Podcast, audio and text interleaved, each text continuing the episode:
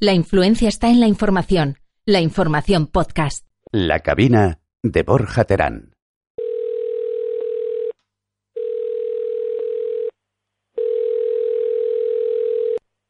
Hola, ¿Fran?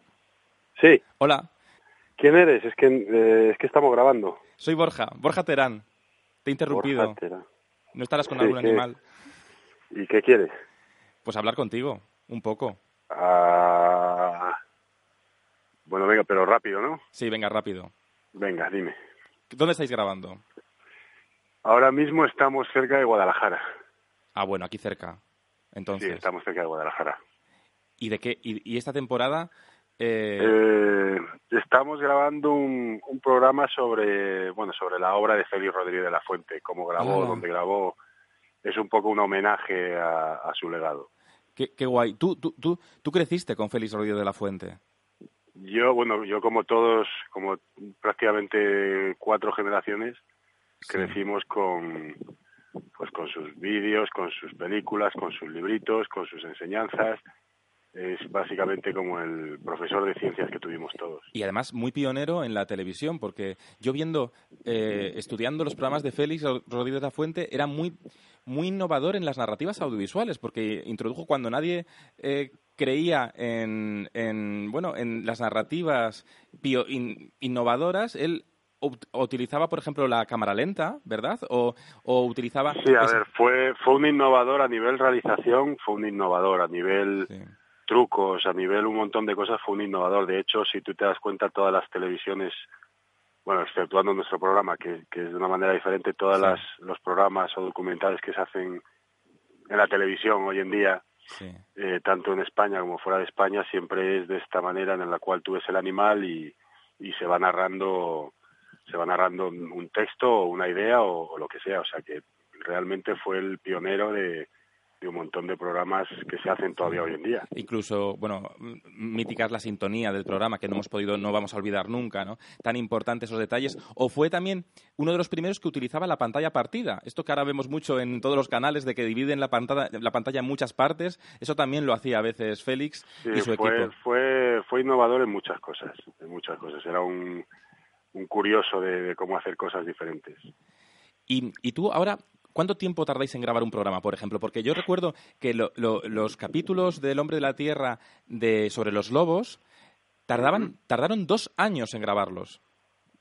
Sí, bueno, pero era, a ver, era, era otros tiempos y se grababa de otra manera. Los, y de ci- los en cine, animales, bueno, se grababa en cine, de hecho, claro. claro, los, las cámaras eran gigantescas y luego piensa que los animales había que troquelarlos, es decir, había que amaestrarlos y, y tenían que hacer las cosas que, que Félix quería que hicieran para que saliese bien en la televisión. Por eso que el, el coste tanto económico como de tiempo era, era brutal. Sí. O sea, era, era muchísimo tiempo hasta que los animales hacían lo que, lo que se quería que, que quedase plasmado. ¿Y cómo, cómo lo haces tú ahora ahí en Guadalajara?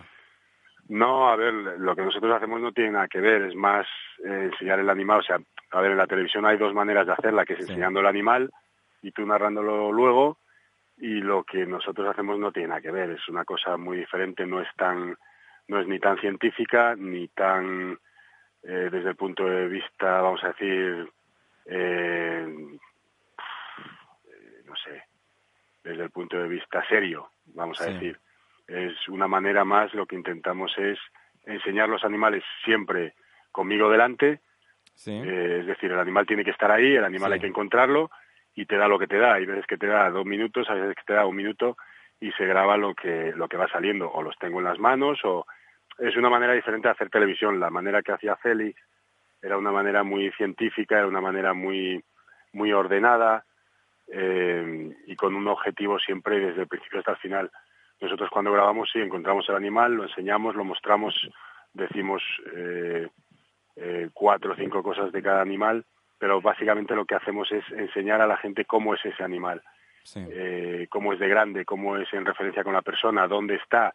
Eh, se graba siempre donde está, es decir, nosotros no los tenemos eh, pues pues en una jaula o Sí, no, en sí. un zoo, en un acuario en el cual lo sacamos para grabar. Es decir, Sí. el animal sale donde sale. Entonces esa es la gran diferencia. Eh, no es un programa tan serio, es un programa para que el- para que tu vecino eh, lo pase bien viendo un programa de animales. Sí, es un, digamos que es un docu-show, ¿no? Que tiene un parte de espectáculo, pero también a través del Claro. entretenimiento aprendemos. Claro, es una manera de hoy en día, en el 2019, en el 2020, eh, de enseñar algo que, que seguramente a los chavales, si fuera el programa de Félix ahora, eh, les aburriría muchísimo, tal y como es, ¿Cómo- como es la vida hoy en día. ¿Cómo llegó Franco esta a la televisión? Pues de, pues de rebote, la verdad, porque vinieron a grabar hace mucho tiempo la Academia de Tenis en Tailandia Sí. y, y, bueno, y vieron cosas que hacía con los animales, que ya estaba haciendo ahí hace años. Eh, vieron dónde tenía los animales, lo que, que los recogía, los preparaba, los soltaba. Y bueno, me propusieron hacer el, el programa de televisión, un poco de rebote. ¿Tú qué crees que les llamó la atención de, de ti? Tu personalidad, que tienes mucho carácter, tú.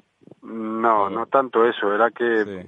a ver, es difícil ver hoy en día a alguien que, pues que se acerque a los animales, que llegue a los animales, que los coja, eh, que se arriesgue, ¿sabes? Sí. Es muy difícil, eh, pues porque, porque muchas veces, o sea, aunque el, un tanto por ciento pues se vaya preparando, es decir, eh, se coge una serpiente por la noche y se enseña por la mañana, pues no, no deja de ser una serpiente venenosa, ¿me entiendes? Claro, sí. Entonces, el, el que tú tengas un... Pues yo lo que digo siempre, yo no soy nada, pero, pero creo que a nivel etológico, a nivel comportamiento de animales salvajes, creo que son veintitantos años trabajando con ellos en, en su entorno, en la selva o en los bosques o donde sea. Y entonces, en ese sentido, pues la capacidad que yo tengo, pues no la hay ahora mismo por ahí. O sea, Sí. no es una cuestión de saber o no saber, es simplemente entender los animales. Y en este en- entender los animales, ¿qué has aprendido en estos 20 años de los animales? Pues lo mismo que he aprendido, lo mismo que aprendo todos los días, que los animales te dan lo que te quieren dar, te permiten lo que te permiten y, y ya está. Es decir, tú tienes que aprender un poco cómo es el comportamiento de cada animal y hasta dónde puedes llegar y hasta dónde no puedes llegar. Es, es así, o sea, por ejemplo, nosotros cuando grabamos pájaros, cualquier tipo de pájaro, tenemos un tiempo determinado que no llega al minuto para grabar ese animal, por, porque se ponen muy nerviosos. Entonces, es todo aprender un poco de lo que de lo que cada animal te puede dar y te quiere dar. Que es al final también tiene esa psicología, ¿no? De, de ¿Cuándo has pasado? Es, más- Sí. es que más que psicología Sí. es entender. Sí, O sea, el animal no piensa como nosotros, no, no hay que ver el animal de una manera, uy, está... No, el animal cuando quiere eh, se te acerca, cuando quiere te deja que lo cojas y, y nos ha pasado muchas veces que, que tenemos el animal muy bien para grabar, pero, pero no es el momento porque el animal no está preparado. O sea, no está en, en las condiciones que siente, sobre todo con reptiles, con serpientes, muchas veces están tan sumamente enfadadas, pues que es mejor no, no jorobarlas en ese momento. ya. En algún momento has eh, vivido algún momento tenso, ¿no? En estas Muchos circunstancias. tensos, Muchos. muchos momentos Muchos. tensos. Sí, muchos, muchos. ¿Alguno que fue realmente algún susto gordo? Muchos sustos, es que si te ves los Sí, programas, sí. eh, cada vez que hay un susto es lo que hay, es decir, eh, una cosa, un ataque de un animal, un mordisco, un, un que se te venga un elefante encima, es que Claro, son momentos, son momentos de tensión no por ti, también por el equipo, porque tú piensas que yo tengo dos piernas y dos manos y dos ojos. El equipo muchas veces tiene una pierna, un brazo y un ojo porque están grabando con, con la otra parte del cuerpo. Y eso que tiene, eh, pues, llevas antes en 4, desde 2014 en, en Discovery, en D-Max, Sí. eh, y es lo que transmite el programa, ¿no? Que transmite, en un momento en que la televisión parece que está muy prefabricada, tu programa transmite verdad sin filtros, podemos decir, ¿no? Tú eres un tío que, no que demuestras no tener filtros, tanto en la tele como en las redes sociales también.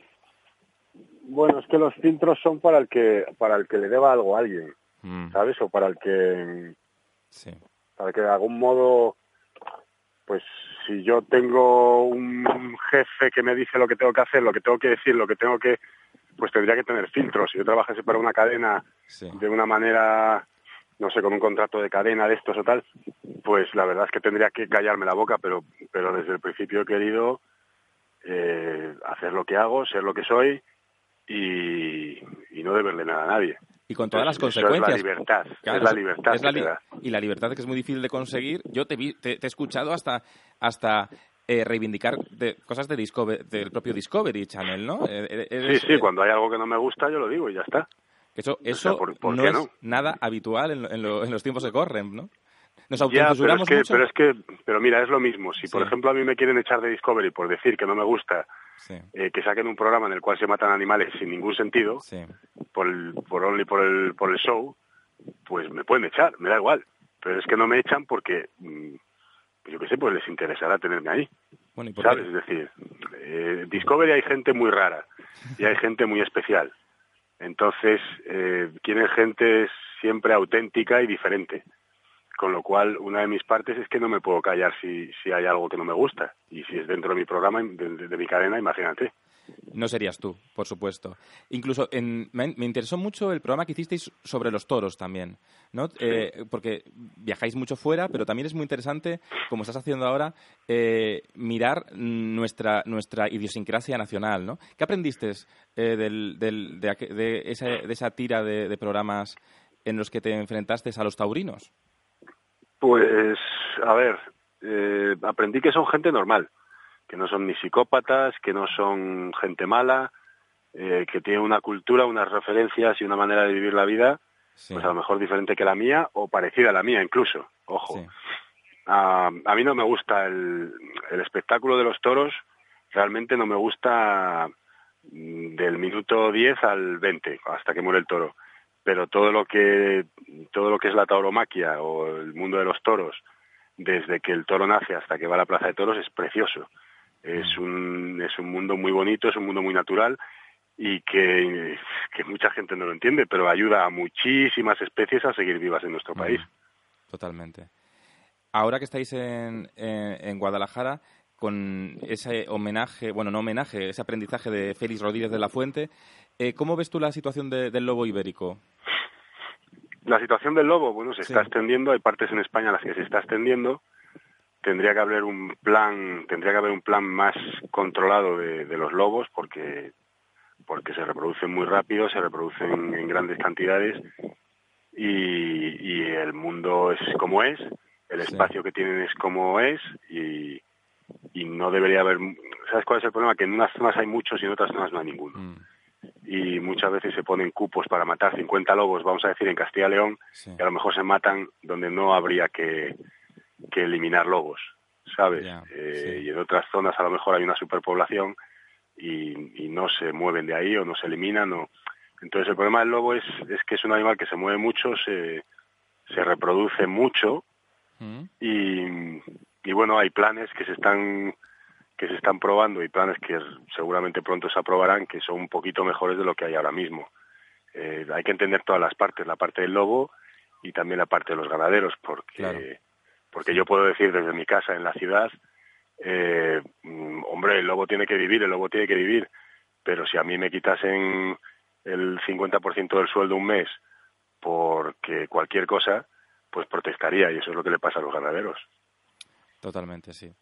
El, eh, bueno, en D-Max, el programa que hacéis en, Discovery, se ve en todo el mundo. Claro, eh, has ganado con el salto a Discovery un, bueno, una visibilidad de tu, trabajo a nivel internacional. Sí, el programa se ve en 108 países. Que no es poco. Y que no es poco. Sí. Y la verdad es que sí, o sea, yo, mm, a ver, la, eh, sobre todo el mundo latino es el que más, el que más acepta el programa. Pero hay países, o sea, India, por ejemplo, en, Asia se ve mucho, ah, en Estados Unidos se ve mucho, en Rusia se ve mucho. Mm. Entonces, bueno, es un programa que ha expandido, ha expandido un montón el mensaje que queríamos dar y, y, también junto con las redes sociales ayudando, pues hombre, se va expandiendo un mensaje poquito a poquito. Porque tú sabes utilizar muy bien las redes sociales. Tú, tú eres, en las redes sociales, eh, eres un, iba a decir un influyente, un, influencer no me gusta, mm. pero eres un tío que, que, que se observa mucho a ver lo que, lo que dice y lo que reivindica en las redes sociales, yo creo. Sí, bueno, a ver, unos me odian, otros me quieren, pero, al final del día, eh, pues las redes sociales es una manera más de altavoz. Entonces, como lo que te decía antes, como soy libre, como tengo, lo más importante para mí es la palabra libertad. Ah, soy libre de opinar, de, de pensar y también de decirme equivocado cuando me he equivocado. Y las redes sociales es lo más, lo más rápido y lo más, eh, lo que más le, mm. le, llega a la gente. Y le llega rapidísimamente. Le llegas, movilizas muy bien al público, das visibilidad a tu trabajo y además eh, no creas indiferencia, que eso es muy importante también en televisión, ¿no? Porque si no, seguramente no, no, estarías, no estaríamos ahí, ¿no? Sí, porque ya piensa que son nueve años haciendo un programa de animales, que eso no lo soporta nadie. No, y además, Y además es que el programa está muy bien enfocado porque cada, cada temporada tenéis una tesis, una, una, una idea un, muy bien llevada a cabo. ¿Qué te falta? ¿Por qué te gustaría que Discovery te dejara hacer y no te dejan hacer? O que, no sé. No, hay muchas cosas que llevamos tratando tiempo. Ahora estamos un poquito más metiéndonos dentro de lo que es la fauna española, eh, la, gente, la gente que trabaja con la fauna, es decir, gente que es anónima, pero que gracias a ellos les podemos llamar los nuevos Félix Rodríguez de la Fuente. Sí. Y, dar un poco visibilidad a, que España es muy bonito, que la península ibérica es muy bonita, que tienes eh, un montón de sitios donde podrías ayudar a la naturaleza y que no te tienes que ir a Asia para salvar un elefante o decir que has salvado un elefante haciéndote una foto. Eh, que hay muchos sitios aquí donde puedes ayudar. Entonces estamos intentando reflejar un poquito el trabajo de asociaciones, de, gente que, anónimamente, o sea, es su, su, trabajo, pero de una manera anónima, pues son lo que, lo que yo llamo en el programa que estamos grabando ahora los nuevos Félix Rodríguez de la Fuente. Qué interesante, porque a veces la televisión también se olvida de, de la gente que tenemos cerca y cambia las cosas en el día a día. Claro, es que mucha gente no entiende, por ejemplo, que yo yo trabajo allí en Asia, hay muchísimo tráfico ilegal de rapaces y mucha gente que no, no sabe que yo llevo trabajando con cetreros españoles mucho tiempo. Es decir, cuando tengo una duda, cuando tengo un animal nuevo, cuando tengo un problema con algún animal, eh, yo estoy en contacto con varios cetreros con los cuales les comento, oye, me ha llegado este búho, me ha llegado este halcón, me ha llegado tal. Eh, o sea, eh, es gente que no conoce a nadie, pero que realmente son, son gente que sabe muchísimo y están aquí en España. Es decir, hay un montón de gente trabajando con animales en refugios, en centros de rescate, que, que son la hostia y que nadie los conoce. Y que no, estamos intentando dar un poco de visibilidad a esa gente también. Que es interesante esto de no viajar tan lejos y aprender de lo que nos lo que tenemos muy próximo. Claro. Pues te dejamos grabar. ¿Cuánto te queda hoy por grabar? ¿Te queda mucho? Ya me queda poquito, ya me queda poquito. Ya yo supongo que a las 4 o las 5 ya terminamos hoy. ¿Ya termináis? ¿Qué este, que este, se puede saber qué estáis grabando exactamente hoy? ¿Qué habéis hecho? Hoy estamos aquí buscando gamusinos. Anda, bueno. pues te dejamos buscar gamusinos. Venga. Y, y, te doy las gracias mucho por haber entrado aquí en la, en la cabina y seguimos tu trabajo en Discovery, que ya desde 2014 eh, haciéndonos mirar de otra forma a los animales. Frank muchas gracias. Frank Cuesta, un abrazo fuerte. Venga, un abrazo. Hasta ahora. La cabina, cada martes, en lainformación.com, con Borja Terán.